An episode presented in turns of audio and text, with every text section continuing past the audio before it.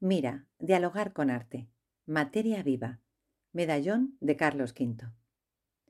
Los materiales utilizados para crear este medallón son el alabastro y la pizarra. Para darle una mayor sensación de realismo, el trabajo ha sido decorado con esmalte y pan de oro. El alabastro es una variedad de piedra de yeso blando y traslúcido, de color blanco.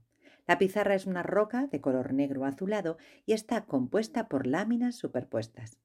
El alabastro se utiliza para la talla de esculturas y tiene menor dureza que el mármol. La pizarra es utilizada mucho en las cubiertas de los tejados o en las fachadas de las casas.